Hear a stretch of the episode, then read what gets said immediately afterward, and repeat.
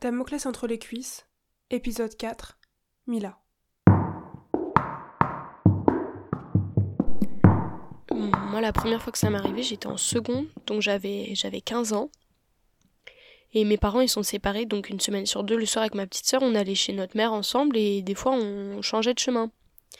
Ce soir-là, on avait décidé de prendre un chemin qu'on prend rarement parce que c'est, c'est une petite rue qui est assez mal éclairée et l'hiver, à ce temps-là, il faisait nuit. Donc voilà, on, on se racontait notre vie, etc. Et euh, au bout d'un moment, ma sœur, elle me dit qu'elle trouve ça bizarre que le même groupe de jeunes qui a vaguement essayé de nous parler un peu plus tôt euh, dans une autre rue, ils soient encore derrière nous et qui s'approchent de plus en plus. Donc moi au départ je lui dis non, pas du tout, n'importe quoi, etc. Et en fait au fur et à mesure qu'ils se rapprochent, je commence moi aussi à trouver ça bizarre, mais je lui dis pas parce que je voulais pas l'inquiéter. Et en fait, ils se rapprochaient de nous assez rapidement et il y avait personne d'autre dans la rue à part nous deux. Et euh, ma sœur, elle, elle avait un sac à dos qui était assez chargé et qui fermait mal. Du coup, euh, dans ma tête, je sais pas vraiment pourquoi, mais c'était évident que c'était pour, pour voler le sac ou quelque chose qu'il y avait dedans qui nous suivait. En même temps, on n'osait pas se retourner, mais on les sentait vraiment hyper proches derrière nous. Et du coup, ma sœur, elle se collait vachement à moi. Et donc moi, je lui ai demandé de se décaler un peu de moi, comme ça, euh, elle m'encombrait moins et euh, pour que je puisse voir sur les côtés, que je puisse réagir si jamais il touche à son sac. Et en fait, plus ils se rapprochaient, mais on va dire vraiment proches, quoi, ils étaient à un mètre maximum, plus j'étais prête à voir leurs mains sur son sac et à réagir, quoi. Et au, au moment où je les sens avancer sur nous, au lieu de voir leurs mains sur son sac, j'ai senti une main entre mes jambes, puis sur mes fesses, et je m'attendais absolument pas à ça. Moi, je me suis retournée, je les ai enchaînés d'insultes pendant qu'eux, ils partaient tous en courant. Et j'étais hyper énervée, donc euh, j'ai crié en les insultant vraiment pendant un bon moment. Et alors qu'il y avait personne dans la rue depuis le début, il y a une voiture qui est passée à ce moment-là, donc au moment où eux ils couraient et que moi je, hurlais. Elle s'est pas du tout arrêtée ni rien, il y a eu aucune réaction de la part du conducteur qui avait euh, quasiment tout vu de la fin de la scène en fait. Euh, après ça, moi j'ai de rassurer ma sœur qui avait eu super peur, elle s'était mise à pleurer en m'entendant crier, et elle, elle avait cru qu'il m'avait frappé, et que c'était pour ça que je criais, etc. Donc euh, ouais, ça montre bien que toutes les deux, on s'attendait pas du tout à ça en fait.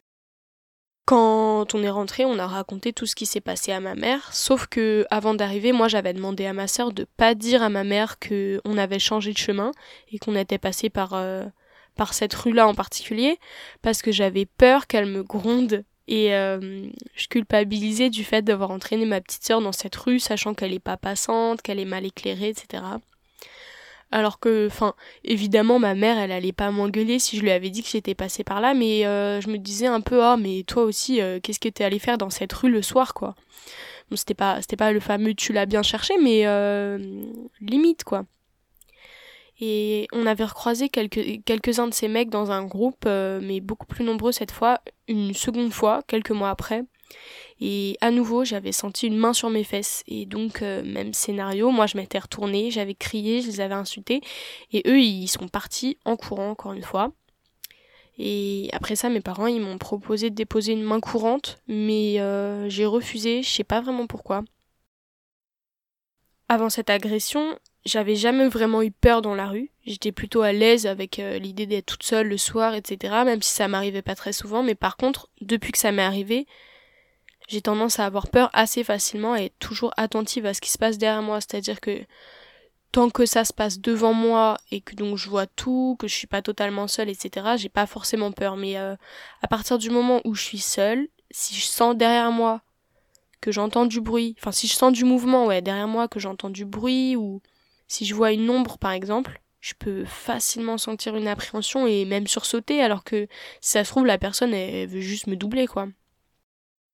Aussi, parfois, il m'arrive, par exemple, dans le métro, si je me sens suivie, euh, d'accélérer le pas ou de, suivre quelqu'un qui prend pas du tout le même chemin que moi, mais pour pas me sentir seule, enfin, pour pas, ouais, me retrouver toute seule euh, dans le métro, quoi tout ça, le fait que dans l'espace public, on se sente obligé en tant que femme de se formater, d'adapter, que ce soit notre attitude, notre façon de nous habiller, ou même, comme j'ai dit, le, chemin qu'on emprunte, par exemple, pour éviter d'être abordé ou de subir une quelconque agression.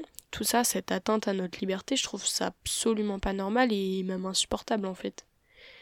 Et le fait qu'on soit amené à culpabiliser, c'est pareil. Pour revenir à ce que j'ai raconté tout à l'heure, en fait, le fait que je demande à ma sœur de mentir sur le chemin par lequel on est passé, parce que je culpabilisais d'avoir emprunté cette route, sachant qu'elle n'est pas éclairée, etc., ça aussi, c'est pas normal, en fait. En plus, avec du recul, je me rends vraiment compte que les quelques fois où ça m'est arrivé, c'était toujours dans des rues où j'étais seule, où il faisait nuit, donc euh, sans public, on va dire et qu'à chaque fois ils sont partis en courant, en baissant la tête. Donc euh, tout ça, ça prouve bien qu'ils sont très conscients que ce qu'ils font c'est répréhensible et condamnable à la fois moralement et juridiquement, mais ça montre aussi beaucoup de honte et de lâcheté de leur part. Le harcèlement de rue est un phénomène qui fait partie de la culture du viol. On peut rappeler ici que l'éducation genrée, le sexisme et la misogynie sont des phénomènes sociaux qui perpétuent la culture du viol. Comme l'explique Mila, ses conséquences directes sont la culpabilisation des victimes et la déresponsabilisation des agresseurs. On assiste à un transfert des responsabilités du coupable vers la victime. En fait, on prend le problème du mauvais côté, car bien trop souvent ce n'est pas au violeur de ne pas violer, mais à la victime de tout faire pour ne pas l'être.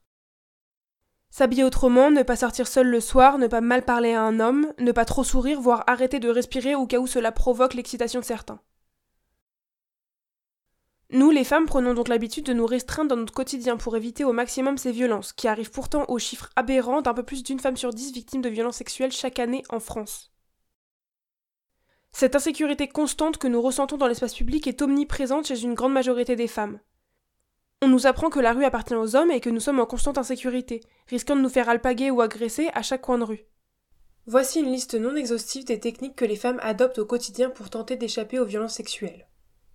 Ne pas sortir le soir, ne pas emprunter les transports en commun le soir, ne pas sortir seul mais entre amis, se faire raccompagner chez soi, tenir ses clés dans la main pour s'en servir comme une arme, feindre de téléphoner, modifier son trajet, modifier son habillement, ne pas sourire dans la rue, ne pas se tenir trop droite, ne pas trop boire, ne pas consommer trop de drogue, toujours faire attention à son verre en soirée, vérifier ce que font ses amis en soirée, tenter dans les transports en commun d'avoir les fesses collées contre une paroi, ne pas écouter de musique dans l'espace public pour rester vigilante, ne pas aller se promener dans des lieux déserts, éviter les contacts visuels avec des hommes dans la rue. Et que font les hommes pour tenter d'échapper à ces violences sexuelles? Rien. Encore une fois, l'insécurité ressentie par les femmes dans l'espace public est une des conséquences de l'éducation genrée, car depuis la plus petite enfance, les femmes occupent moins d'espace que les garçons. Dans la cour de récréation, les garçons devraient apprendre à partager l'espace, et les enseignants devraient insister sur le fait qu'il appartient autant aux filles. Par ailleurs, les idées reçues et la peur chez les femmes sont parfois alimentées par les politiques publiques. En 2013, le ministère de l'Intérieur donne les conseils de sécurité suivants. En raison de leur sexe et de leur morphologie, les femmes sont parfois les victimes d'infractions particulières. Évitez les lieux déserts, les voies mal éclairées, les endroits sombres où éventuellement un agresseur peut se dissimuler. Dans la rue, si vous êtes isolé, marchez toujours d'un pas énergique et assuré. Ce genre de conseil n'est d'aucune efficacité puisqu'il alimente nos peurs et la hiérarchisation sécuritaire dans l'espace public qu'on nous impose. Le ministère a ensuite réécrit sa page devant les nombreuses critiques qu'elle a provoquées. La marche, le covoiturage ou les transports en commun sont souvent les lieux où le harcèlement et les agressions sexuelles se déroulent. Ainsi, pour abolir les agressions dans l'espace public, il faut que la ville s'adapte aux femmes. Il est nécessaire que de nouvelles politiques soient mises en place pour que le sentiment d'insécurité vécu par les femmes disparaisse. Par exemple, concernant la lumière la nuit, les rues sont trop souvent mal éclairées alors que les stades restent éclairés et arrosés toute la nuit. Une autre solution est de suivre le mouvement des transports en commun franciliens. Depuis février 2018, une dizaine de bus de nuit effectuent des demandes à l'arrêt afin de limiter le temps de trajet entre l'arrêt du bus et le domicile des voyageurs. Ainsi, il est nécessaire que les villes et l'État revoient les budgets dédiés à l'aménagement de l'espace public, mais aussi qu'ils confient les travaux à des géographes et urbanistes sensibles aux politiques publiques sous l'angle du genre. À notre échelle, nous devons nous protéger les uns les autres. Si nous sommes témoins d'une scène suspicieuse ou d'une agression, soyons là pour aider. Nous devons réagir dans les transports en commun ou dans la rue quand nous sommes témoins d'une agression. Et quand cela nous arrive, ne pas avoir peur d'appeler à l'aide.